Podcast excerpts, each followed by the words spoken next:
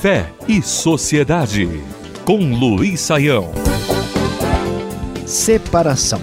Em 2008, o Brasil recebeu a visita oficial do chefe de Estado do Vaticano.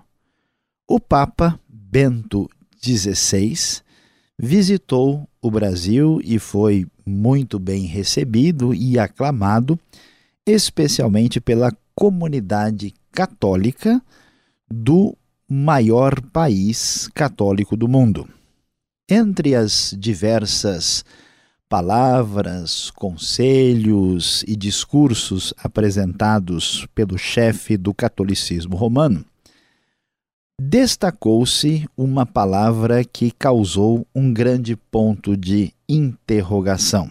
O Papa Bento XVI, em conversa com o presidente do Brasil na ocasião, o senhor Luiz Inácio Lula da Silva, afirmou que gostaria que o Estado brasileiro inserisse em seu sistema educacional o ensino religioso católico romano.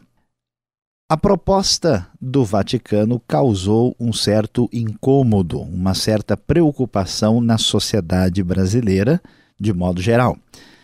Até porque o Estado brasileiro é um Estado laico que permite a liberdade religiosa para todos os credos no país, sem qualquer proposta ou desejo de dar prioridade a qualquer das religiões existentes em território nacional. Diante da proposta do Vaticano, a palavra do presidente do Brasil foi bastante clara e incisiva. O Brasil tem um Estado laico. Não podemos colocar à disposição da população brasileira nenhum tipo de ensino religioso específico.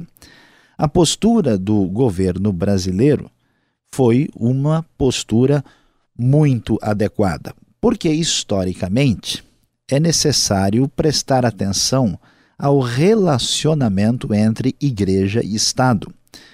Quando a igreja perde a sua referência, o seu papel, a sua abordagem particularmente voltada para aquilo que as escrituras sagradas lhe apresentam, as coisas se tornam tanto quanto complicadas.